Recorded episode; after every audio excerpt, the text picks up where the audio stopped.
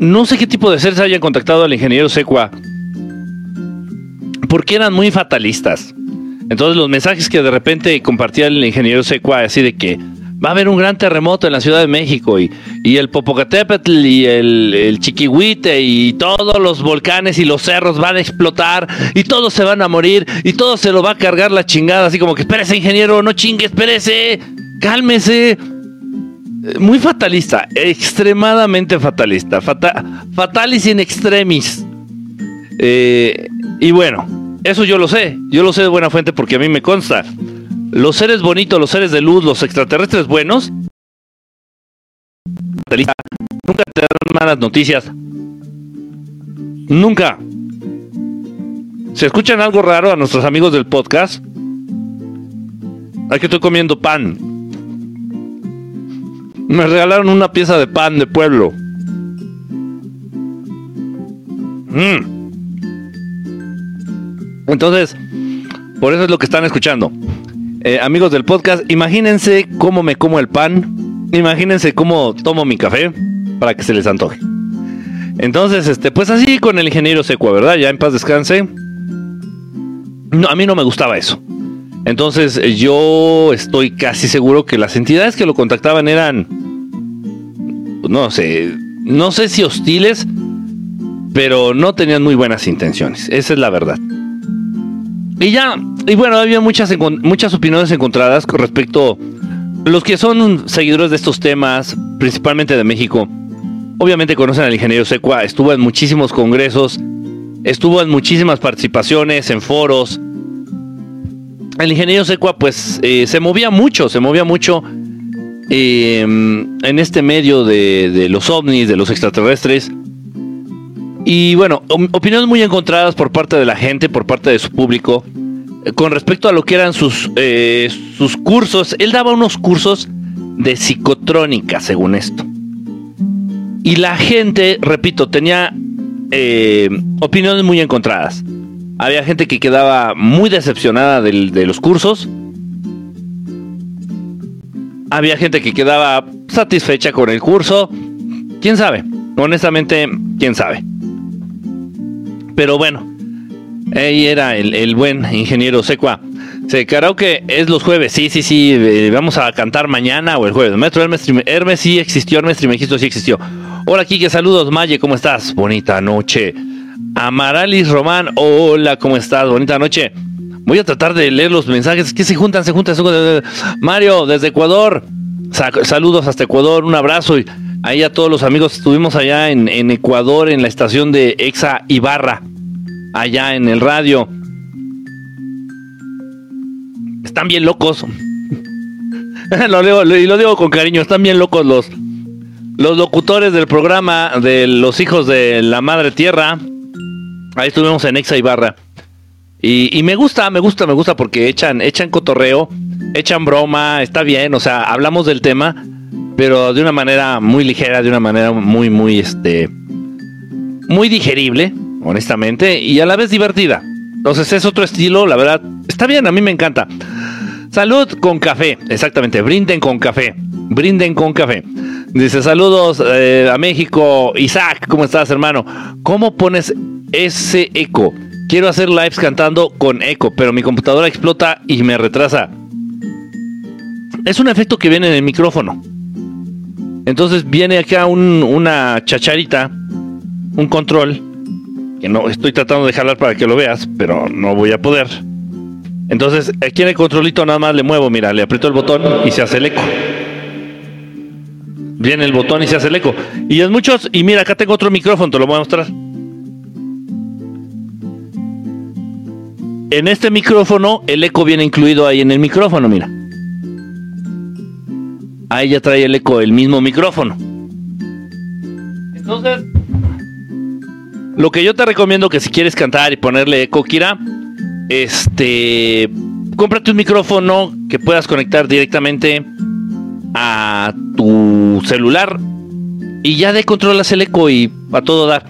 Eh, por cierto, quien no siga a Kira, pues síganla aquí, la amiga que está ahorita conectada, la amiga que está aquí con nosotros acompañándonos. Este, se avienta unos, unos cosplays de verdad padrísimos. Eh, hay, hay muy pocos canales que a mí me gustan. Estoy siendo muy honesto. A mí me gustan mucho la gente que se dedica a la música, cantantes, músicos, de verdad. soy amigo de ellos aquí en TikTok. A veces compartimos, a veces platicamos. Eh, la gente que hace reír, eh, cómicos, payasos. Los payasos me, me, fascinan porque hacen reír a los niños. Entonces soy amigo de muchos payasos. bueno, no, no estoy hablando de los políticos. Soy amigo de muchos payasos, de payasitos de cara pintada, de fiestas. Y también lo que me encanta son los cosplay, pero no sigo a cualquiera. De cosplay sí soy muy, muy, muy selectivo. Y, bueno, aquí Kira, de verdad, si les gusta el asunto este del cosplay, su canal es bastante, bastante eh, entretenido. También canta, obviamente, ¿verdad? Lo, lo que nos estaba diciendo. Entonces, si pueden, sigan aquí a Kira, de verdad. Está muy, muy padre su canal, está muy entretenido. Y, gracias, Kira, por andar por acá.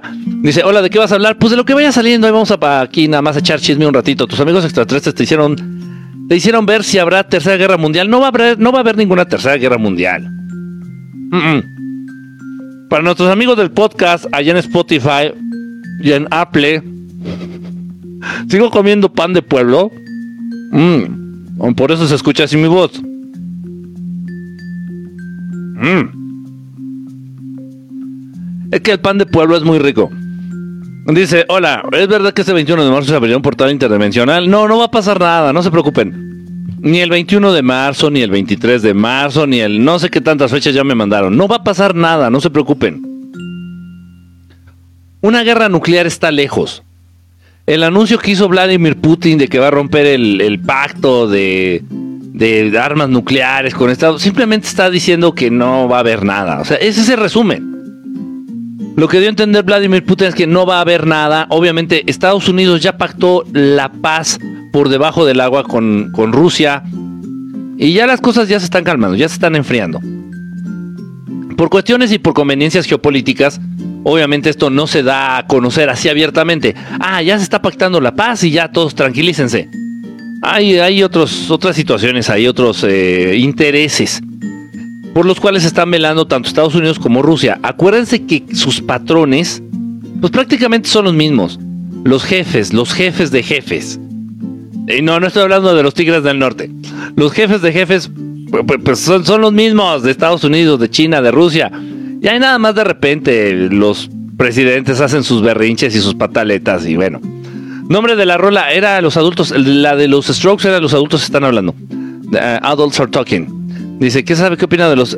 Eh, otra vez, chinga. Bueno, ¿qué tiene esa pregunta? Perdón, se movió otra vez. ¿Tus amigos extraterrestres de la tercera guerra No, maestro, ¿cómo diferenciar un mensaje telepático a un pensamiento mío? Es una muy buena pregunta. Yo estuve trabajando cuando estuve haciendo servicio social. Hice como, hice como ocho servicios sociales. Gracias, 369. Muchas gracias por los regalitos. Hice como nueve, diez, no me acuerdo, un chingo de servicios sociales. En distintas instituciones. Inicialmente iba a hacer servicio social en una empresa, trabajando como psicólogo organizacional. Guacala. Eh, pero bueno, sí, sí lo hice. Y después me, pasé a trabajar de servicio social en distintas instituciones, eh, incluso en, la cárcel, en el Cerezo, eh, ya de. en el Oriente, en el reclusorio Oriente, Ciudad de México. Entonces estuve en el Instituto de la Mujer, estuve en un montón de lados, haciendo servicio social, haciéndome pendejo, si ustedes quieren llamarle. Lo que decían, este, lo que me decía mucha gente, lo que decían muchos familiares, que nada más me estaba haciendo pendejo. Y tal vez sí, pero estaba haciéndome pendejo mientras aprendía muchas cosas. Aprendí muchísimo, muchísimo, muchísimo, muchísimo. Entre estos lugares en donde hice servicio social, estuvieron hospitales psiquiátricos, en donde se internan a las personas con supuestos eh, problemas mentales. Entonces, hablando específicamente de los esquizofrénicos, pues se supone que tienen alucinaciones auditivas y visuales, que ven cosas que no existen y que escuchan cosas que no existen. Pero cuando esas voces que supuestamente no existen, ahora esa mano que... La mano del gatito se, ve, se vio padre, así me sacó de onda, ¿eh? la dije, ¿qué, qué pedo? ¿Qué, ¿Qué es esto? lo que es estar naco, perdonen ustedes. Entonces, este, la gente, muchas gracias, gracias, gracias por el corazoncito muy bonito. la gente que estaba interna en los hospitales psiquiátricos escuchaban voces, pero de repente esas voces les decían información verídica, información real. Información a la que ellos no tenían acceso porque no tenían televisión, porque no tenían internet, porque no tenían ningún otro medio de comunicación que precisamente los conectara con el, con el, medio, que los conectara con afuera del, del hospital psiquiátrico. No tenían teléfonos celulares. ¿De dónde se enteraban ellos? Entonces cuando llegaban ese tipo de información, gracias, gracias, gracias por los regalitos. Cuando yo hablaba con ellos y me daban ese tipo de información, yo de que, ¿de dónde te enteraste? No, es que me dijo la voz o me dijo fulanito, le ponían nombres. Es que fulanito me dijo, me dijo mi amigo imaginario, o me dijo el fantasma, o me dijo tal, la voz. Ok, ¿cómo saber si si, es una alucinación tuya o si es una voz de un ser externo que te está contactando, por la información, por la información. Es lo que le pasaba a Nikola Tesla. Nikola Tesla de pronto recibió información nueva de la nada, fórmulas, teorías, sigo comiendo pan, ¿eh? Fórmulas, teorías, este, no sé, datos a nivel matemático y físico. Entonces él sabía que él, Nikola Tesla sabía que él no sabía esos datos. Dice, esto alguien me lo está mandando, esto alguien me lo está diciendo. Está, fíjense bien, está como las personas que dicen que cuando se van a dormir, que cuando se van a dormir reciben las respuestas a sus problemas. O sea,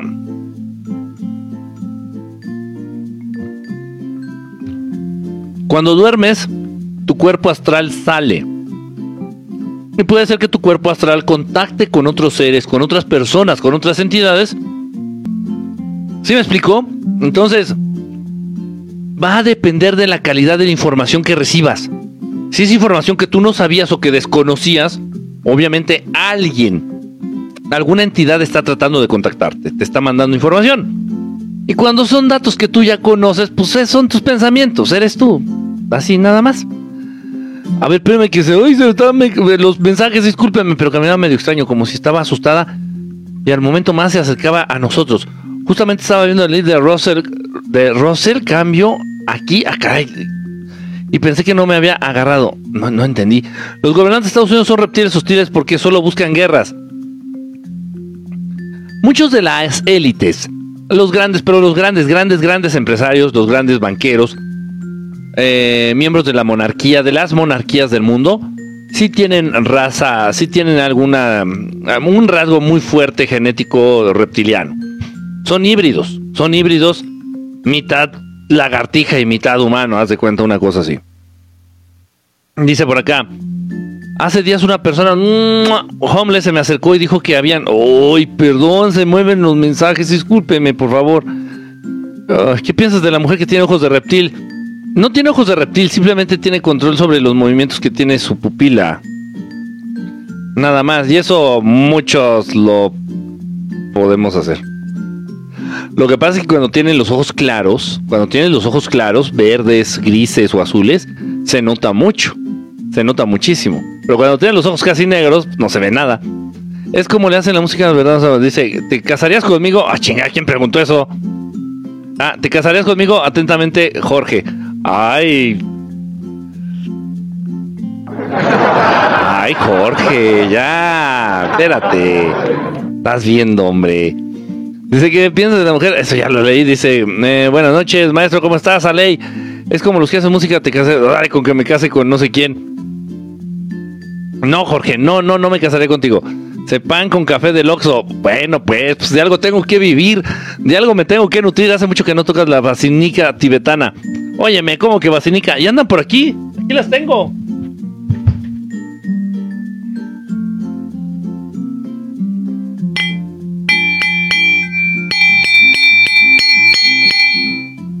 Son cuencos tibetanos. Para los amigos que nos escuchan en Spotify, son cuencos tibetanos.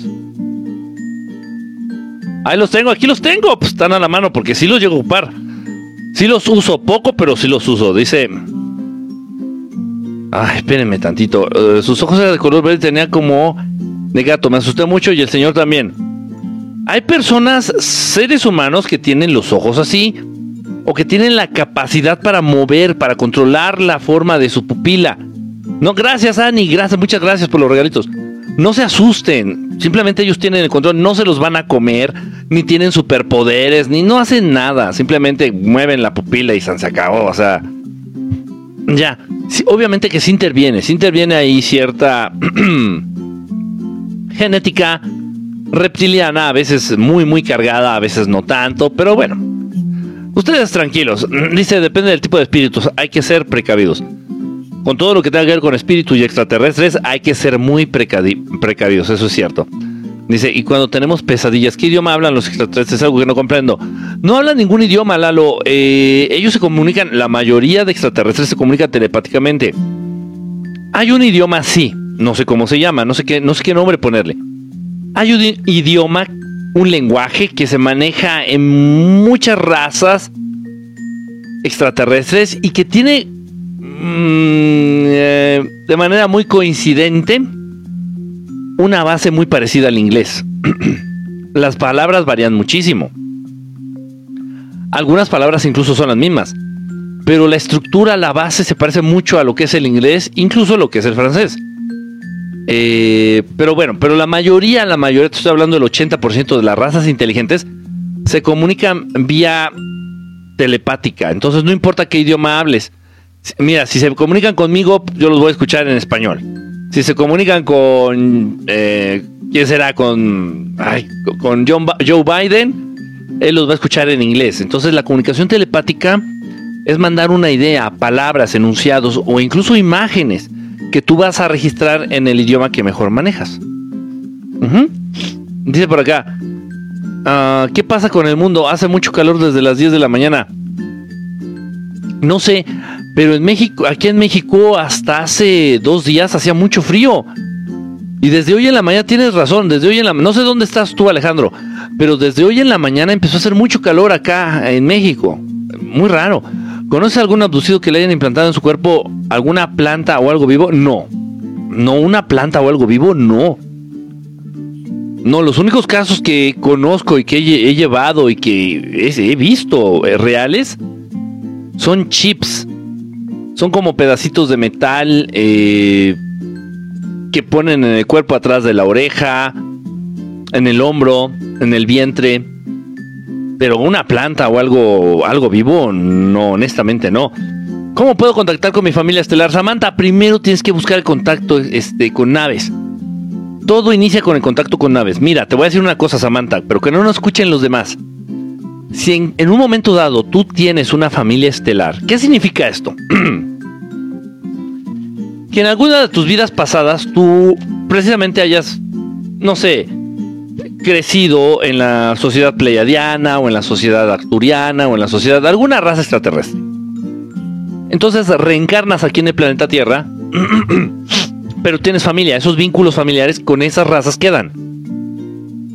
Tú no les vas a dar la oportunidad de que te visiten si no buscas el contacto extraterrestre, si no buscas que las naves se acerquen. Todo empieza con el contacto extraterrestre, todo empieza hablándoles, haciendo los mantras, viendo las naves. Todo empieza así. Entonces, si realmente tú eres una semilla estelar o tienes familia estelar allá arriba, los que te van a estar visitando cuando hagas llamados van a ser tu familia estelar. ¿Sí me explico? Y ya de ahí, pues depende que. Depende de muchas condiciones, depende de muchas cosas, para ver si ellos se animan a contactarte de manera directa. Muchas veces sí lo hacen. Dice por acá Kiki una pregunta: ¿Cómo tener sueños lúcidos? Cuando me doy cuenta que estoy soñando, me despierto. Sueños lúcidos.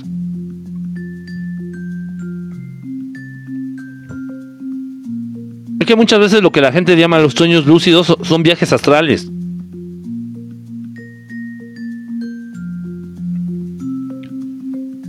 Y muchas personas, muchas personas que hacen el viaje astral y se dan cuenta que están en viaje astral, regresan a su cuerpo físico de inmediato, o sea, se despiertan, vamos a decirlo así. Dicen que es difícil diferenciar o no dejarse engañar por los negativos. Mira, los, los negativos, los extraterrestres malos siempre te van a pedir algo a cambio. Te van a pedir energía, te van a pedir que construyas algo, te van a pedir algo, te van a pedir algo. Y te van a hablar cosas negativas, te van a generar miedo. Por ahí alguien me puede decir, Quique, no, los seres que a mí me contactan no me, no me piden nada, Quique. No te piden nada, pero te dicen cosas que te generan miedo. Te dejan mensajes, te dejan información, te dicen cosas que te generan miedo. Están diciendo que va a temblar, que se va a caer la ciudad, que va a caer un meteorito, que en el 2027, y no estoy diciendo nombres, que va a caer un gran meteorito y que la chingada. Son, son, no, no, no, no, no, no, no. Obviamente esos seres son malos, son hostiles porque te están generando miedo y a través de ese miedo ellos roban energía tuya. ¿Por qué los extraterrestres no se presentan al 100%? Mira, la verdadera razón es porque la mayoría de los seres humanos no quieren que pase eso. En el universo, en lo que se refiere, lo que se refiere a seres inteligentes, en el universo tiene mucho peso lo que es la democracia. Lo que las mayorías piden, lo que las mayorías quieren. Entonces, eh, si, si la mayoría de seres humanos de este mundo estuvieran de acuerdo en tener contacto extraterrestre, ese contacto ocurría en este preciso instante. Así funciona. ¿Qué tiene que pasar para, hablarle, para que lleguen y, vengan y nos escuchen y, se presenten? Que, que, por lo menos el 55%, que el 55% de las personas del planeta estén de acuerdo y quieran tener ese contacto. Eso es democracia. Para los seres inteligentes, las razas buenas, las razas este, avanzadas, eso es muy importante. O sea, no van a hacer lo que a ellos se les dé su chingada gana, lo que a ellos, eh, los que ellos quieran. Ah, no, vamos, vamos a llegar ahorita, vamos a aterrizar la nave y se chingan. No, no, no, no, no, no. Aparte que mucha gente quedaría loca, quedaría mal de sus facultades. No vayamos lejos. Dentro de este ámbito del que hablamos de los ovnis, de las naves, de los extraterrestres, hay mucha gente que es disidente. Ellos viven y le encuentran sentido a su vida negando el fenómeno, negando el fenómeno extraterrestre. Sigo comiendo pan. Imaginen ustedes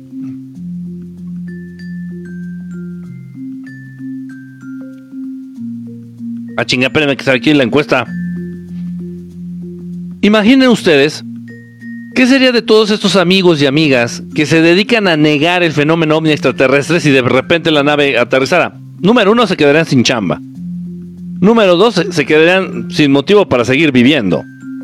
Y número tres, pinche ridículo enorme que harían a nivel público. O sea, está muy feo.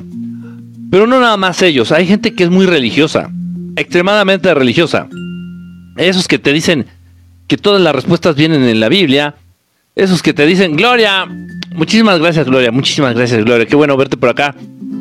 Hay gente muy religiosa eh, que crea ciegas lo que le dice su, su religión o su congregación. y muchos de ellos, para muchas de estas religiones y congregaciones, sectas, hablar de extraterrestres es, es, es, es malísimo, es malísimo. Tienen la idea muchas religiones, principalmente la católica, tienen la idea de que todos los extraterrestres son demonios. Eso es algo muy religioso. Es extremadamente religioso. Obviamente, ¿por qué la religión te va a decir que todos los extraterrestres son demonios? Para que no te acerques a ellos. ¿Por qué? Porque los extraterrestres te dan, los extraterrestres buenos, te dan una visión distinta de lo que es la vida. Te dan una versión distinta de lo que te ha dado el sistema te dan una versión diferente de lo que el sistema te ha dicho que es la vida. Te abren los ojos. Y obviamente una persona que tiene contacto con razas buenas, Una persona que después de este contacto ha abierto los ojos, ya no le crees nada a la religión. Te das cuenta de la basura y de la basofia y de la mierda que se maneja al interior de las religiones. Sectas, congregaciones, llámale como tú quieras. Obviamente, entonces, entonces ¿qué te va a decir la, la iglesia? No, no, no, todos los extraterrestres son demonios. No mamar, no mamen, no mamen. Gracias, gracias por los regalos, Bebote 369. Entonces no va por ahí, no va por ahí, no.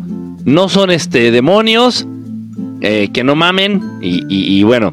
Nos están viendo eh, de, de, México, de donde más nos ven es de México, luego de Colombia, ah no, México, Estados Unidos, California, Ecuador, Colombia. Uh, órale. En Ecuador, miren, Ecuador está bastante, bastante interesante. Para, para ir, ir, ir pensando por ahí en un momento dado, visitar, hacer una visita allá en Ecuador. Buenas noches, soy de Uruguay. Vi durante tres días naves, siempre a la misma hora, estando solo. Gonza. Este, no, pues qué padre, qué padre que las hayas visto. Si fue a la misma hora, obviamente eran para ti. No fue accidente, no fue accidente. Quique, ¿por qué sueño mucho con ovnis y extraterrestres? Te pregunté más de una vez. Hombre, Isaac, mira, puede ser un recuerdo de una vida pasada, no te, no, no te conflictúes. Si sueñas mucho con ovnis, no, mira, borra de tu mente que se pueda tratar de una predicción. Ay, es que ya soñé la invasión, Quique. No, no, no, no, no, no va por ahí. Lo más seguro es que sea un recuerdo de una vida pasada. Gracias, Teresa. O sea un recuerdo de una vida pasada o sea un recuerdo de una vivencia que tuviste en la niñez y que no recuerdas. ¿Por qué? Porque bloqueaste. Esto se da mucho, ¿eh? Se da mucho. Yo lo vi, lo llegué a desentrañar, lo llegué a desenmarañar en consultorio. Recuerdos de la niñez, de contactos cercanos de muchas personas. Eh, tenía, tenía pacientes, llegué a tener pacientes que veían una imagen de un extraterrestre. Cuando tenía un consultorio allá en Ciudad de México, uno de tantos consultorios que he tenido, en la sala de espera a propósito puse imágenes con motivo extraterrestre. De repente llegaba gente y veían esas imágenes y, les empezaba a brincar el ojo. Empezaban a llorar. Este, ya me voy. Es, es que la imagen me pone mal. No, no puedo ver esos monos. los grises todo lo que sean naves ovnis y esas cosas me pone muy mal. No, no puedo, no puedo, no puedo. Eso no es normal. Eso no es normal. Del mismo modo, no es normal soñar con, o sea, soñar mucho o soñar seguido con ovnis, con naves o con extraterrestres. No es normal. Obviamente ahí hay algo detrás que no hemos, que no hemos acabado de aterrizar. Hay que, hay que entender nada más eso. Repito, un recuerdo de vida pasada o una vivencia de tu niñez que, de, que bloqueaste. ¿Cómo se puede proteger nuestra energía? Número uno, no veas a nadie a la cara. Número dos, no interactúes físicamente con nadie. Número tres, no dejes que nadie te toque la cabeza así. Número cuatro, no dejes que nadie te toque la espalda ni el ombligo. Con eso vas a estar más que protegido. Dice, los, los lentes oscuros funcionan, ¿eh? Los lentes oscuros funcionan para evitar que te roben energía. Con el mantra he podido ver muchas naves. Una noche vi nueve. Yo les hablo, pero no recibo mensajes. Alexa, tengan calma. Si ya están viendo naves, tengan calma, por favor. Poco a poco. Del mismo modo que te tomó cuatro, tres años, no sé cuántos, dos, tres o cuatro años hablar, empezar a hablar, Tal vez comunicarte telepáticamente te va a costar igual, dos, tres años, no lo sé. Hay gente que lo hace muy rápido, pero no se desesperen. Miren, la, base del éxito es la perseverancia. Sean perseverantes, no nada más en ver naves y en, desarrollar su, telepatía, no, en todo. Si pones un, si pones un negocio, si pones un negocio, sé perseverante. No quieras ver ganancias ni hacerte millonario en el primer año. Eso es una tontería. Gracias, Marianne. Un besote, Marianne. No sean tontos. Si pones un negocio no vas a ver ganancias en el primer año. Date de santos que te sostengas. Date de santos que mantenga, tu negocio se mantenga en el primer año. En el segundo año, pues ya vas a empezar a ver un poquito más de ganancias y así, pero sean perseverantes. No se desesperen. Las cosas buenas llegan para aquellos que saben esperar. Dice por acá, eso de comer carne rojas es muy obligatorio para hacer los mantras. ¿Es muy obligatorio? Pues no, pues como tú quieras, si quieres comer carne roja o no quieres comer carne roja, eso, eso, eso que lo dicte tu bolsillo, Juan. Colucci, ¿cómo estás, maestro? ¿Cómo, ¿Para qué momificaban a los faraones? Mira, fíjate bien, Colucci. La pirámide que termina en punta, cualquier pirámide que termina en punta, tiene la función de recolectar energía, energía pránica, energía del sol, energía cósmica, cualquier tipo de energía. Entonces las pirámides que terminan en punta, en esa punta, esa punta recoge energía y la canaliza, la lanza hacia el interior de la, de la pirámide. No eran tumbas, las pirámides no eran tumbas, eran máquinas para revivir muertos. Con esa energía que se concentraba y se canalizaba hacia la eh, hacia la ¿cómo se llama? La cámara mortuoria. Ahí donde ponían al muerto, pues. Entonces, cuando moría el faraón, el rey de Egipto, este, o, eran reyes, faraón era el, acuérdense, faraón es el mantra que le regalaron los Urma. En fin, llámenlo como quieran. Cuando se moría el faraón o algún miembro de su familia, inmediatamente lo bajaban a la pirámide, a esa cámara, lo ponían ahí y esa energía bajaba, descendía, esa energía se, se concentraba y muchas veces lograban revivir a esa persona. Créanlo o no. Yo qué sé, yo no estuve ahí, pero eso es lo que, eso es lo que te comparten. Ahora, cuando no podían revivirlos, los preparaban, o sea, y los embalsamaban, les hacían todas estas cosas, porque ellos creían o decían, o así les enseñaron los, alguna raza extraterrestre o los Urma, yo qué sé, ellos creían que con ese tratamiento más adelante podían reintentar revivirlos con la energía de la pirámide. La energía, a través de la punta chupan la energía y la canalizan al centro de la pirámide. A diferencia de las pirámides acá en México o en Latinoamérica, que son de punta chata, tienen otro nombre, pero no se llaman pirámides, tienen otro nombre, no me acuerdo cómo se llaman. Pero las pirámides acá de, de Latinoamérica tienen la puntita chata. Es que las pirámides de aquí en vez de jalar la energía, la concentran y la lanzan para arriba. No para abajo, sino para arriba. Entonces de repente muchas pirámides ustedes pueden ver, sobre todo allá en Chichen Itza, en Teotihuacán también se ha visto, un rayo que nadie se puede explicar, que nadie sabe qué es, un rayo de luz, un haz de luz de color azul que surge de la punta de las pirámides y va hacia arriba. Hay fotografías de esto, ¿eh?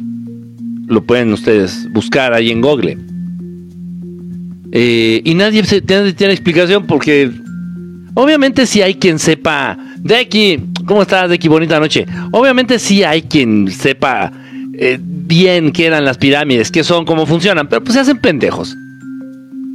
Se hacen los tontos. Dice em, eh, algo como las fosas de Lázaro. Y el libro de los muertos dice, me fascinó tu explicación en el canal de Piero. La verdad que se desvela. Un abrazo ahí a nuestro buen amigo Piero. Que, que por cierto, no le, no le, no le he chuleado, no le he chuleado el café, el café. Me regaló tantito café y estaba buenísimo. No le he dicho, se me ha olvidado, ya casi me lo acabo y, y ni pío le dije. ¿Para qué sirven los guías espirituales y dónde los encuentras? Los guías espirituales se presentan ante, ante ti, Alexa, cuando ya estás preparada. Guías o maestros espirituales se presentan cuando tú ya estás preparada.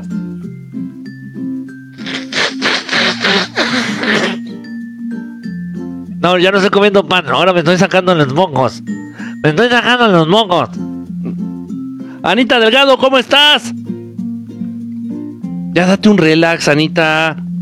Andas como, andas como la pinche hormiga atómica de arriba abajo. Ya cálmate, tranquilízate, Anita. Dice, sí he visto esas luces. O hacen de luces en Teotihuacán. Sí, es como un haz de luz exactamente que surge de arriba de la pirámide. Hace tiempo vi un ente con energía roja. Se puede decir que respecto sucedió cuando era niño. Ari, no sé, es muy difícil saber qué ser era. No me das muchos datos. Te voy a compartir nada más un dato general. Por lo general, por favor, no te claves. Por lo general, las entidades que generan una energía de color rojo no son entidades positivas, no son entidades buenas. Puede ser que haya sido un extraterrestre hostil, puede ser que haya sido una entidad espiritual hostil, un demonio. No lo sé, no me, das muchos datos. Qué bueno que no te pasó nada. Dice, sí he visto esas luces, pero eh, cuenta lo que te contó el taxista extraterrestre. ¿Nació en la Tierra o nació en otro planeta? nació... Nació aquí. Nació aquí. Nació aquí. El, taxista extraterrestre nació aquí. Pero igual, como estábamos platicando hace ratito, contactó con su familia estelar y ya le dijeron la verdad de su origen. Es que muchos es que muchos humanos tienen origen estelar. O sea, muchos humanos han vivido en otras civilizaciones allá arriba, entre otras razas inteligentes. Los orgones entonces son útiles para nosotros. ¿Orgones te refieres con las orgonitas? Eh, ¿Yarile? ¿Yarile así te llamas? Suena bonito, Yarile.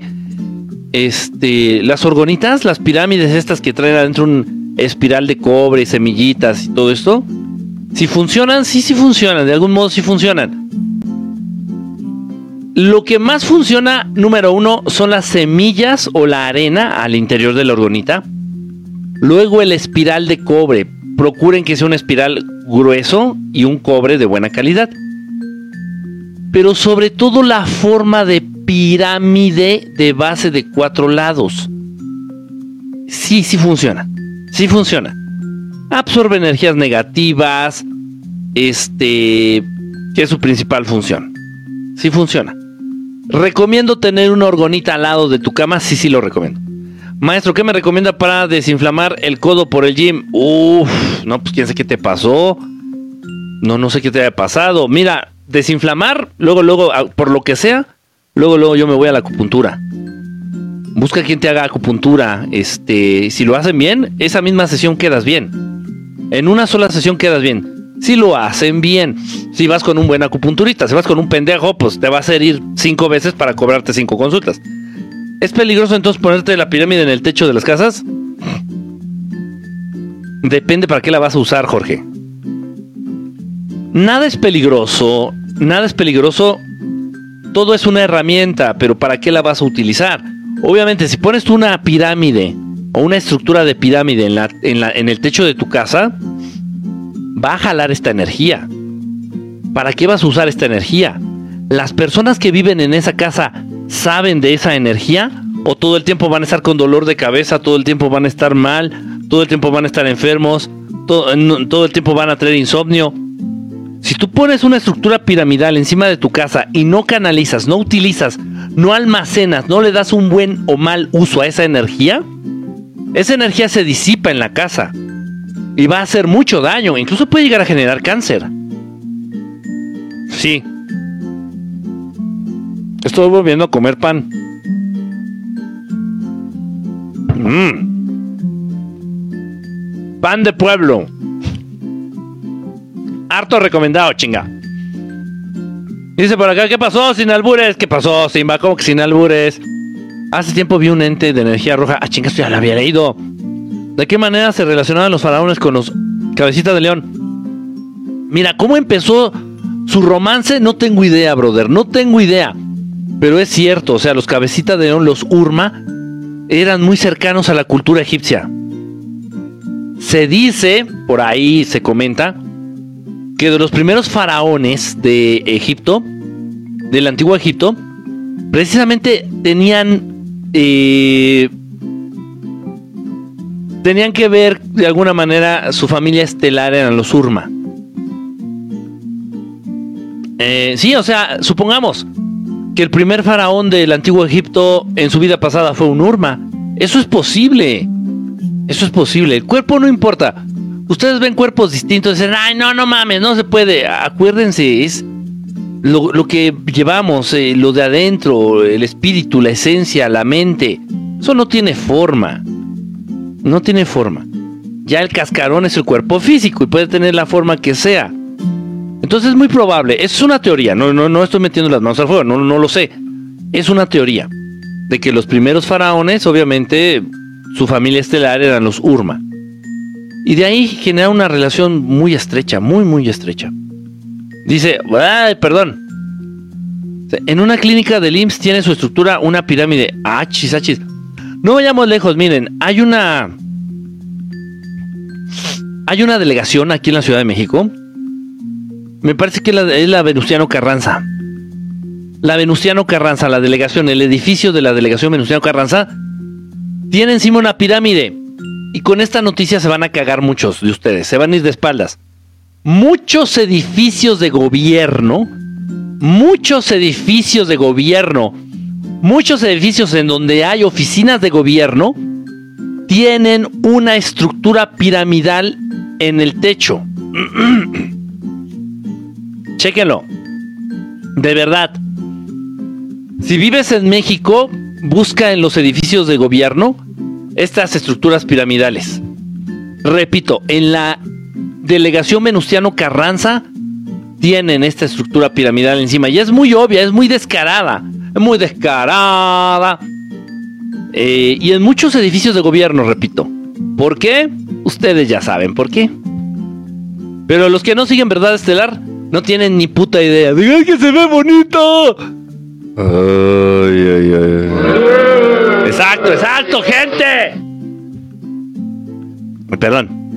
Dice por acá, ¿y los nahuales existen? Sí, sí existen los nahuales. Maestro, hable de la navezota que hicieron pasar por cohete. Los Urmas son los Thundercats parecidos. ¿Puedes dar tu opinión de las orgonitas? Ya les dije, sí funcionan. Pongan una orgonita ahí eh, al lado de su cama. Al lado de su cama. Una orgonita que tenga semillitas, semillas, arena en la base y una espiral de cobre de buena calidad. Hay una película donde reencarna y uno ya que había reencarnado. Yo quería película infinito. Saludos a todos, dice Sánchez. Saludos. Habla de Apcayu. Kike, ¿hay naves pequeñas como de unos 30-40 centímetros como de una cápsula? Sí. Hay naves, yo he visto naves hasta de medio metro. ¡Ah, medio metro! De verdad, como de medio metro, 60 centímetros. Adentro, naves tripuladas. O sea, adentro vienen seres inteligentes. Yo me imagino que han de venir seres parecidos a los duendes, a los gnomos, de ese tamaño. Es la variedad, la variedad de, de razas inteligentes es muy amplia, muy, muy amplia.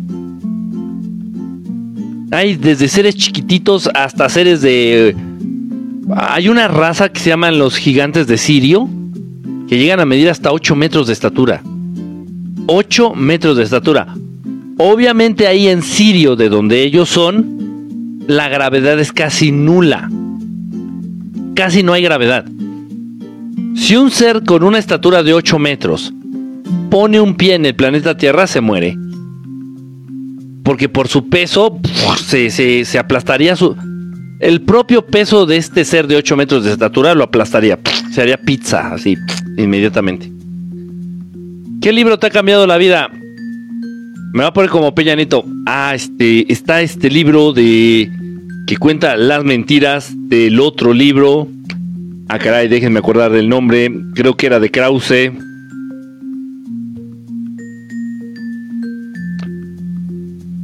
Un libro que haya cambiado mi vida. Híjole, que uno está cabrón, pero. Yo creo que sí necesariamente tendría que meter uno del maestro Salvador Freixedo. Necesariamente. Eh, oh, miren, obviamente, eh, viniendo de una casa de, donde la mitad de las tradiciones eran ateas y la otra mitad eran judías, pues sí tenía, sí tenía yo acercamiento con las tradiciones, con las festividades que tienen que ver con el pueblo judío. Y de pronto me encuentro un libro, o sea, me cambió la cabeza, ¿sí me explicó? La perspectiva, el point of view, el punto de vista. Un libro que se llama del maestro Salvador Freixedo, El pueblo elegido. Obviamente, habla de los judíos. Pero el maestro Salvador Freixedo no se andaba por las ramas. Entonces, eh, pues sí. La verdad es que sí me cambió mucho la perspectiva, la visión. Me hizo poner en duda esta situación que muchos no acaban de entender. Eh, un Dios, fíjense bien, fíjense bien. La Iglesia Católica y todas las iglesias derivadas del cristianismo, del judío cristianismo, te plantean la posibilidad de un Dios estúpido, de un Dios vengativo, de un Dios loco, de un Dios que crea a la raza humana para después destruirla con un diluvio o con plagas. Te venden la idea de un Dios rencoroso, de un Dios emputado, así que, no me hiciste caso, puto, entonces te mato. Un Dios loco, así, voluble, mamón. Este, a ver, a ver, quiero, quiero mi ofrenda, no mamen. Pongan mi ofrenda, putos, a ver si no ponen ofrenda los mato, culeros, ¿eh? Y uno, en su necesidad de creer en Dios, en su necesidad de acercarse, o tal vez dentro de la necesidad de saberte querido por Dios, compras todas esas bolas, esa bola de estupideces, esa bola de pendejadas. Y hay mucha gente, de verdad, que dice, no, si el diluvio lo mandó Dios para matar a los que se portaban mal. No seas pendejete, ¿cómo crees? Estás hablando de Dios, güey. No estás hablando de la vieja que es la jefa de manzana ahí de tu pinche colonia, güey. No estás hablando del presidente municipal de tu pinche pueblo mugroso. Estás hablando de Dios, cabrón. ¿Cómo puedes creer que Dios va a tener intención, energía o corazón para matar siquiera una mosca? Es Dios, güey. Él crea. Él él crea. Es fuente, de Él todo emana. Entonces el señor Salvador Freixedo me dio en la madre. Ese libro lo leí pues en la adolescencia. Sí, me, me, me, me aclaró muchas cosas. Que yo ya venía pensando, obviamente. Me aclaró muchas cosas, honestamente. Pues sí, yo podría considerar que ese es... Son muchos libros, son muchos libros que me han cambiado la vida, pero yo creo que ese del pueblo elegido de Salvador Freixedo es uno de ellos, es uno de ellos. Y ya luego me topo con un, eh, con otro libro estudiando psicología, estudiando ya la carrera de psicología, yo todo el tiempo renegando. El libro se llama El pueblo elegido de Salvador Freixedo. El segundo libro que les voy a platicar es de el maestro, el señor. Este. Ay, se me fue el nombre. Se me fue el nombre. Ah, déjenme buscarlo acá. Es Stenberg.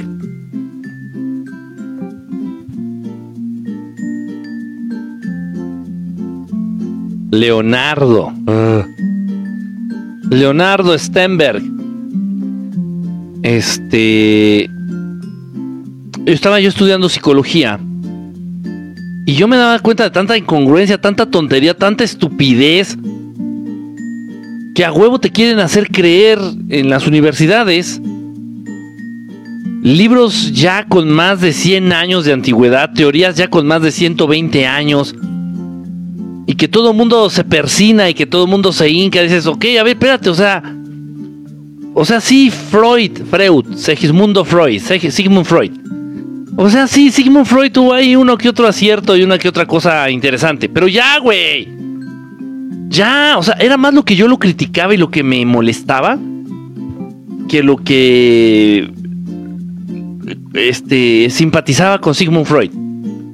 Entonces de repente llega a mi vida un libro que alguien me regala, que se llama Freud, el rey de la justificación. Dije, ah, chinga. Y lo empiezo a leer. Un libro cortito, súper fácil de leer.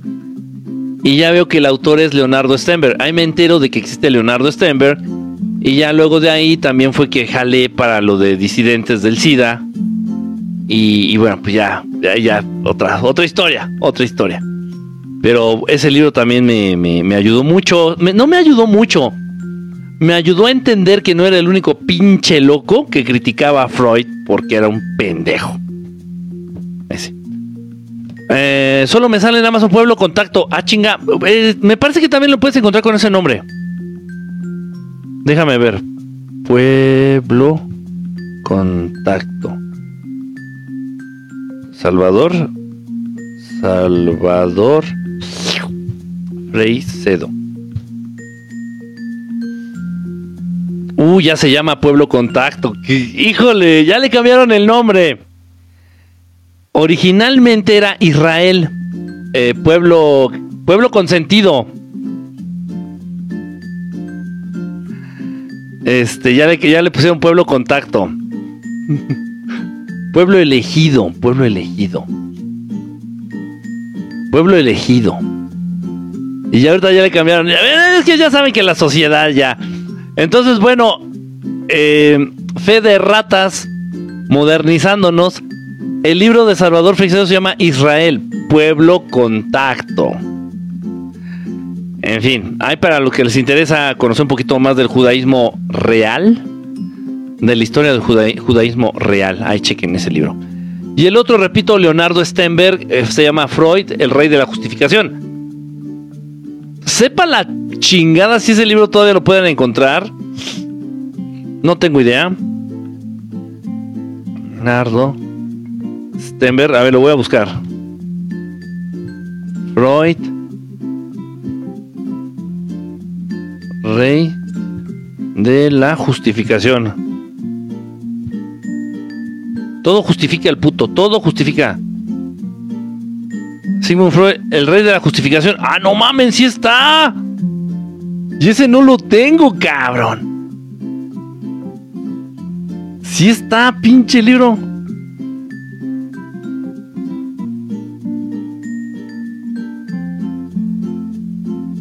Si está en Amazon, lo, acabo de ver. Me lo acabo de encontrar aquí en Amazon, pasta blanda. Uy, no, pero creo que no hay, no hay en existencia. Creo que no hay en existencia. Sigmund Freud, el rey de la justificación de Leonardo Stenberg. Ah, buenísimo. Si a ustedes les gusta el tema de la psicología, si ustedes no están muy de acuerdo con las teorías freudianas, o creen que ya están muy obsoletas, o creen así literal que Sigmund Freud lo único que buscó fue justificar todos los males y todos los traumas y frustraciones que él tenía a través de sus teorías, busquen el libro. Bueno, ya. Dice por acá, ¿cuáles son las entidades que emiten luz naranja? Uf, ah, pues, no sé, aquí hay un montón. Un montón. ¿Qué opinas? Eh, ¿Qué decía? Uy, perdón. Eh, ¿Recomiendas comprar figuritas de pirámides para adornar? Compre orgonitas. No, no compren figuras de pirámide. Compren orgonita. Compra una orgonita, una buena orgonita. Tenla ahí al lado de tu cama. Eh, ¿Qué dice? ¿Los hombres lobos son reales? Eh, de algún modo sí. De algún modo sí. Mira, ya sea que tú quieras pensar que los nahuales son licántropos, o ya sea que tú quieras pensar que hay una raza extraterrestre que tiene apariencia de lobo y son razas inteligentes. Entonces, como tú lo quieras ver. Pero sí existen seres inteligentes eh, bípedos, o sea que están en, en dos, dos patas, sí, este, con, un cuerpo muy humanoide, de apariencia de lobo, sí, sí existen. Dice por acá, tengo dislexia, se me dificulta leer, pero me gustaría leer más sobre más solo que me agobio. Marcela, no te, no, pero no te, no te, no te tortures, Marcela. Este, busca el audiolibro, Marcela. De verdad, no te tortures. Busca el audiolibro. Obviamente hay maneras de tratar la dislexia. no te tortures.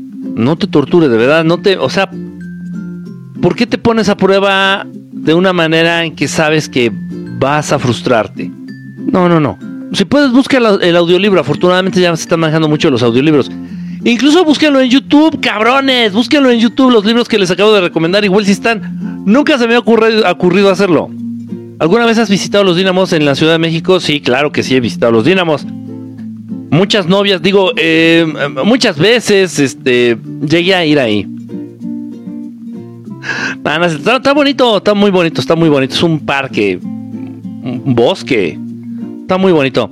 Dice, la cábala es algo negativo, es muy poderosa. Si no sabes utilizar la cábala, si no la entiendes, si no vienes de una tradición, si no vienes de cierta herencia y tradición judía, en donde han estudiado la cábala, honestamente mi, mejor consejo es no se metan en eso.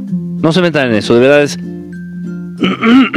es si hay mucho poder en la cábala, que si no lo saben usar, canalizar, les puede salir contraproducente. Es como tener un arma en casa. Si no sabes usar el arma, es muy probable que tú mismo te hagas daño. Entonces, ojo con eso. Me compré un papá pitufo y se movió. Da pinches monos, no. Yo no quiero nada que ver con los pitufos, con los muñecos de los pitufos. Cuando era niño varias veces este, me enteré de muchos casos. Y luego más adelante también, no, no, no, de verdad, ¿eh? No son, y no eran, no eran mentiras, no eran casos así de que, no, o sea, eran cosas reales, así, de que el vecino vio, la vecina vio como un mono de estos de los pitufos estaba ahorcando a su, a su bebé. No, no, yo un montón de casos. Me han llegado un montón de casos, este, a, mí. Dice, ¿por qué hay muchos idiomas y muchas razas de humanos? Perla, Perliux. Lo que pasa es que los Anunnaki hicieron muchas, hicieron muchas eh, mezclas genéticas, creando muchas razas. Les quitaron la capacidad de comunicarse telepáticamente y, le, e introducen un montón de idiomas, de lenguas, para que de ese modo los seres humanos no se puedan poner de acuerdo como raza. División, dividir, o sea, no lo olviden nunca. Divide y vencerás. Entonces, la estrategia número uno de estos cabrones que se creen dueños del mundo es dividir a los seres humanos. Para que ellos no tengan la posibilidad de, reunirse, de ponerse de acuerdo. Y, bueno, por eso. Ay, es que es un tema tan extenso, Perla, tan extenso. Miren, si ustedes ven a los, a los pleiadianos, casi todos se parecen. Todas las mujeres pleiadianas son iguales. Todos los hombres pleiadianos son iguales. A veces varían un poquito de estatura, un poquito de complexión, pero son prácticamente, físicamente son casi iguales. Los arturianos igual. Los liranos más o menos también eh, parecidos. Los liranos hay mucha... Físicamente se parecen, lo único que varía un poco es el color. Hay unos que tienen el cabello rubio, otros el pelo negro, pero físicamente los rasgos físicos son idénticos. Y los seres humanos no. Los seres humanos hay rojos, prietitos, negros, blancos, amarillos, chaparritos, altos, medianos, gordos, este, feos, guapos.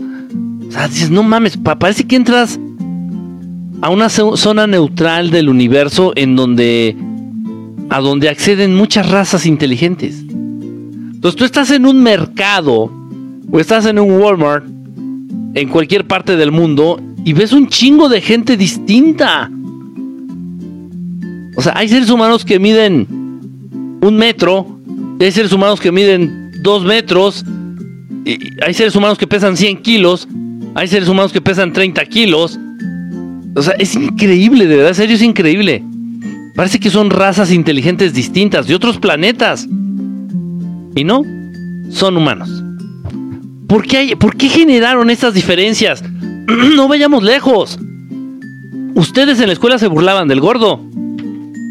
Ustedes en la escuela le hacían bullying al gordo. Entonces, a partir de estas, el ser humano es tan estúpido. El ser humano es tan básico que para el ser humano es muy importante la apariencia física. Muchas veces más que otras cosas o que otros atributos. Entonces, estos cabrones, Jehová, los Anunnaki, crean estas diferencias físicas en la raza humana a partir de qué?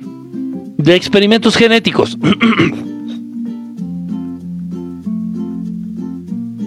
gracias Itlali, gracias Ani. ¿Para qué? Para hacer a todos los seres humanos distintos, físicamente distintos. El ser humano original que Dios creó, que Dios Padre creó, que Dios Padre creó, el ser humano original es de color negro, de raza negra, alto, de 2 metros de estatura, de mínimo 1,80 a 2 metros, de piel negra, fuertes, resistentes. Esa es la raza original. Por eso precisamente ha sido una de las razas más, pues más menospreciadas, más humilladas, a la que por excelencia han sido esclavos o fueron esclavos. Es por eso. Entonces, o sea, pero ellos sí han sido humillados de manera real. Ellos sí han sido perseguidos, humillados, esclavizados de manera real. No como mis hermanitos los judíos. Ellos sí fue ahí como que un... Bueno, ese es otro tema. No puedo hablar de eso porque si no me cortan la transmisión. Dice por acá, Enki, exactamente, ¿cómo es el humano originalmente sin manipulación? Negro, como Michael Jordan. Hagan de cuenta ustedes Michael Jordan, pero en guapo. No, Michael Jordan no era feo. Ahora, ¿qué opinas del libro de Sobrenatural de Joe Dispensa? Bien, eh, no tengo problema con Joe Dispensa. Tengo incluso por ahí algunos libros. Este que mencionas no lo tengo. El libro Sobrenatural de Joe Dispensa, ese no lo tengo. Pero tengo algunos otros medio comezón en la oreja por traer esta cosa. Tengo otros libros de Joe Dispensa y bien, bien, bien, bien, no, no. No manejo problema con él. Eh, ¿Qué opinas de Iván Donaldson? No sé bien. Eh, mucha gente me ha hablado de sus meditaciones. En lo personal nunca he hecho ninguna. Eh, pero lo que sí es que mucha gente sí me ha hablado. Me han dicho que no han quedado como muy satisfechos con la meditación o que de pronto les dio mucho miedo, o que de pronto sintieron como una energía muy negativa, no lo sé, no lo sé, no, yo nunca las he hecho, pero bueno, es lo que la gente me ha dicho. Dice por acá, mm, es cierto que la magia blanca, negra y roja, porque muchas culturas antiguas hacían eso. La magia es una, la magia es una, nada más, nada más. Obviamente hay distintas técnicas y distintas escuelas. Pero si estamos hablando de magia, la magia es energía. Y la energía es una, no hay energía buena y energía mala. La energía y la magia son una herramienta. ¿Tú para qué vas a utilizar esa energía? ¿Tú para qué vas a utilizar esa herramienta? Alma, muchísimas gracias. Alma, un besote. ¿Para qué vas a usar esa energía? La magia, ¿para qué la vas a usar? ¿Para cosas buenas o para cosas malas? Pero en sí la magia no es ni buena ni mala. Es energía. Energía. Ya nosotros decidimos qué cosas son la qué cosas vamos a hacer con la energía. Ay, mi comenzón. Dice, está increíble ese libro. ¿Qué consecuencias habría si la humanidad se sincronizara como humanidad ante el sistema? Pues nada, que el sistema no existiría como tal. O sea, si desde, si desde hace milenios los seres humanos hubieran hablado el mismo idioma, hubieran tenido el mismo aspecto físico, güey, a ver, a ver, a ver, vamos a aterrizar esto. Vamos a aterrizar esto, cabrones. Fíjense bien. Era necesario que los seres humanos tuvieran aspectos distintos. Era necesario que los seres humanos físicamente fueran diferentes. ¿Por qué? Porque de otra manera no habría guerras. Era importante que los seres humanos tuvieran una visión o una creencia o una religión distinta entre ellos. ¿Por qué? Porque si no, no habría motivos para la guerra. Miren ustedes, si tiene toda la lógica del mundo, no hace falta ser este ganador del premio Nobel para entender esto. Entonces, si todos los seres humanos del mundo mundial tuvieran la misma apariencia,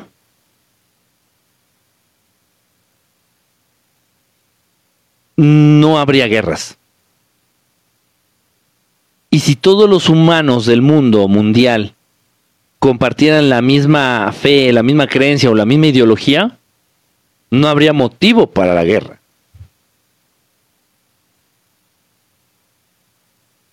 Está interesante. Por eso era necesario que los seres humanos fueran físicamente distintos entre ellos y que manejaran distintas ideologías. ¿Qué generó eso? Nada, la guerra. Por territorio, por ganar poder, por conquistar, por esclavizar, en fin. No habría competencia, no habría envidia, exactamente. Dice, porfa, eh, mírate la película de Interestelar y me dices cuál es su opinión. Dice, ¿en algún futuro se recuperará eso? Fíjate que es bien interesante, Alessandro. Hay muchas teorías que hablan al respecto. De cómo los seres humanos a estas alturas ya debieron de haberse mezclado lo suficiente como para que todos los seres humanos se parecieran entre ellos. Híjole, este es un tema bien complicado, no les va a gustar a muchos. No trato de ofender a nadie. Estamos hablando con la verdad. A pesar de que haya muchos, muchos seres humanos distintos entre ellos a nivel físico, se entiende que con el paso del tiempo, con el paso de los miles de años, se han ido mezclando entre ellos. Ya se mezclaron los chinos con los, con los, con los güeros. Ya se mezclaron los, los mexicanos con los negros. Se han mezclado los negros con los japoneses. Se supone que para estas alturas ya debería de haber una... Eh, ya se debería de estar perfilando una raza que reúna pues todas estas características físicas hasta que se estanquen en una apariencia física y ya todos los seres humanos se parezcan. Sin embargo, han sido muy inteligentes. Los que viven en México, por favor, a ver si me pueden, a ver si me pueden seguir en esto, por favor. Síganme en esto, por favor. Los que viven en México. Eh, fácil. Los güeritos se juntan y se casan con las güeritas.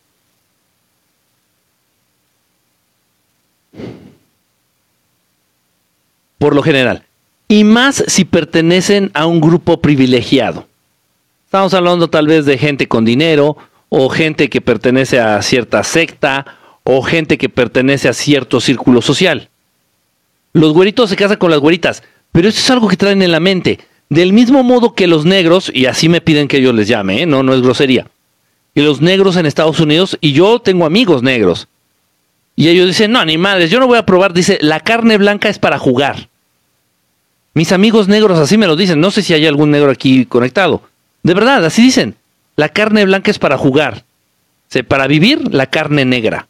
O sea, un negro rechaza, incluso repudia, muchos, no te digo que todos, pero muchos rechazan eh, a los blancos, a, una mujer blanca. Entonces, seguimos, mm, seguimos, este, perpetuando eh, este... sí seguimos perpetuando las diferencias físicas entre la raza humana.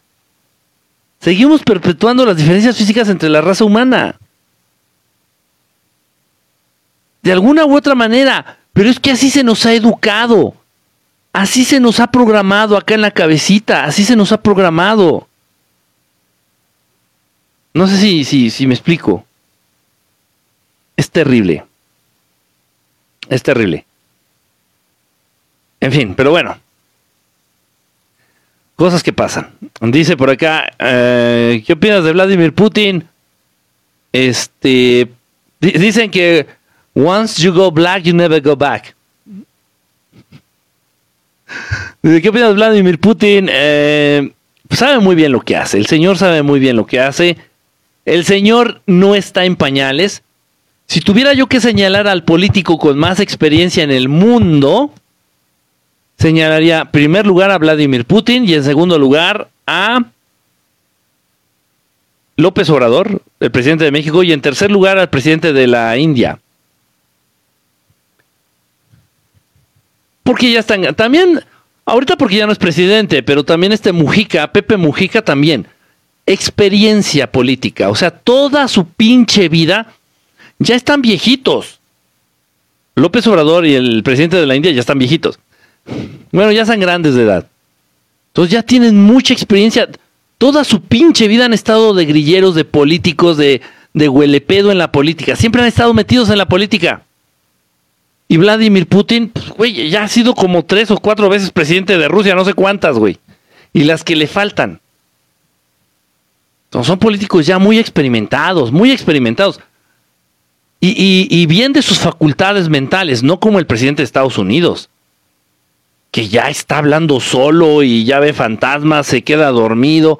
O sea, una cosa es por la edad, se entiende. Una cosa es por la edad y ya está cansado. Es normal, a todos nos puede llegar a pasar, a todos nos va a pasar. Pero él ya alucina, entonces eso ya es otro pedo. O sea, dice por acá: eh, Hola Kiki, ¿cómo estás? Gracias por acompañarnos esta noche. ¿Podrías hablar un poco sobre el CERN? El CERN, descalcificar nuestra glándula pineal. A ver, a ver, a ver. Es que son tantas preguntas. Para descalcificar la glándula pineal. Pinche chimino no llegó. Me dejó solo aquí. Con el programa, el cabrón. Para descalcificar la glándula pineal.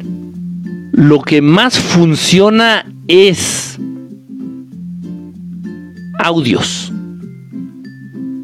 la eh, que, entre el sonido por los oídos. Porque llega directo al cerebro, directo al cerebro. Esas ondas, esas frecuencias, esas ondas sonoras, directamente estimulan el cerebro, estimulan la glándula pineal. Entonces, lo más efectivo y que está comprobado en un momento dado para descalcificar a la glándula pineal son sonidos. La alimentación por otro lado también.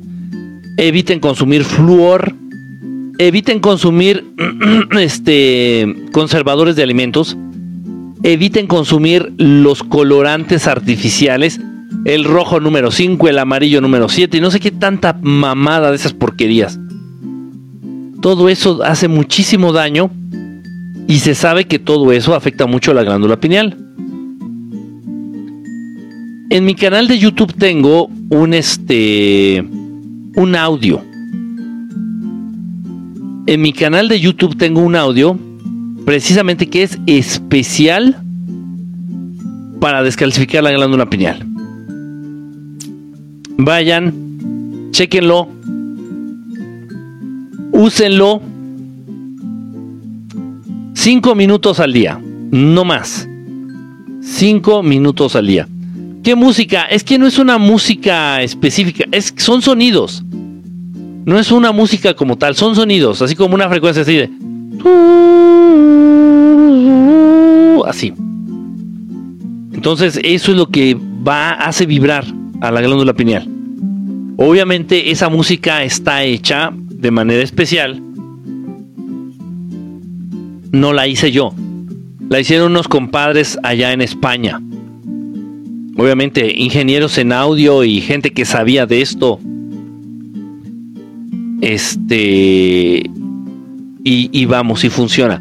He tenido muchos casos eh, utilizando ese audio. He tenido muchísimos, muchísimos este, testimonios de personas que han utilizado el audio y les ha funcionado y les ha descalcificado la glándula pineal. ¿Cómo? Esto no es a lo pendejo, así de, ay, creo que ya se me descalcificó. No, no mamen. Existe un estudio a nivel laboratorio para que ustedes vayan y conozcan de manera acertada, conozcan el nivel de daño o la condición en la cual se encuentra su glándula pineal actualmente. Y el estudio ahí te dice qué, qué grado de, Este, ¿Cómo tiene la glándula pineal? Si está calcificada, si funciona, si no funciona. Espérame tantito.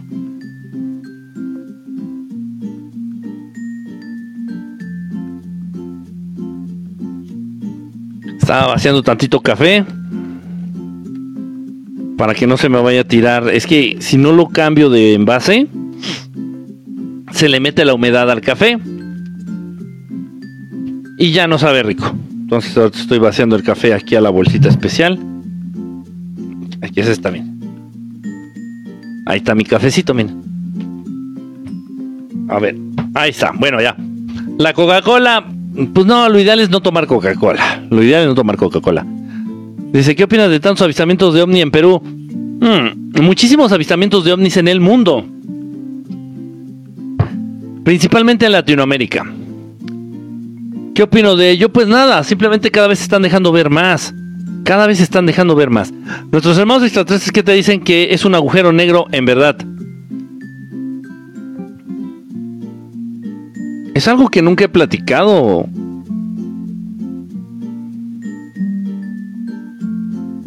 No sé. vamos, te puedo dar la versión de Stephen Hawking en el libro de Breve Historia del Tiempo. Pero pues no se trata de eso. Pero es un buen punto. Es un buen punto. O sea, para ellos, número uno, ¿existen? No nos consta. Entonces, esa es la primera pregunta. ¿Existen?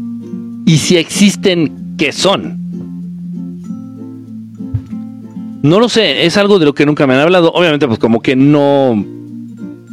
No es que no me importe, pero no tiene que ver mucho con el área a la que yo me dedico. Pero de todos modos sería interesante, fíjate. Sería interesante preguntarle. Dice, lo haré, dice por acá, eh, ¿los alienígenas curan enfermedades genéticas? Si se les pide enfermedades genéticas, sí pues prácticamente pueden, pueden sanarte de cualquier condición, genética o no genética, crónica o no crónica.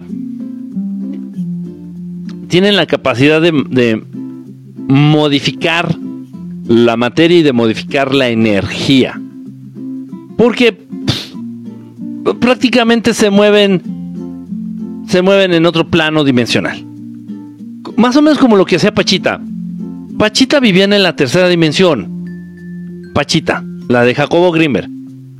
Entonces ella vivía en la tercera dimensión. Pero cuando ella intervenía o cuando ella operaba a nivel astral, se movía, se descolocaba, se movía dimensionalmente. Entonces ella ya podía manipular de alguna manera a voluntad la materia y la energía. Manipulando la materia y la energía, pues tú puedes hacer prácticamente lo que tú quieras. Y si tú estás manipulando la energía y la materia desde otra dimensión, ya la materia y la energía ya no se sujeta a las reglas físicas o a las limitantes físicas que todos nosotros conocemos. Así que, ah, si te entierro un cuchillo de monte o si te abro con un bisturí, uy, te vas a sangrar y así te mueres. No, ya no. En, en estadios más elevados, en dimensiones más elevadas, si intervienes tú o manipulas la materia y la energía, tanto la materia como la energía se van a sujetar. Las únicas limitantes que tendrán la materia y la energía van a ser las limitantes que le pongas tú, que tu mente le ponga. Sé que es un poquito complicado de entender. Pero entonces si Pachita estaba manipulando un cuerpo humano y ella estaba enfocada en decir, te vas a sanar. Te vas a sanar. Ella estaba manipulando esa materia y esa energía desde un estadio, desde un estadio dimensional superior. Y la materia y la energía respondían a los caprichos o a las órdenes de Pachita. Por eso nunca se le murió nadie. Nunca se le murió ningún este, paciente a, a Pachita. Es algo bien complicado y súper interesante. Pero muchas veces, muchas veces es más, muchas veces es más perseguido este tema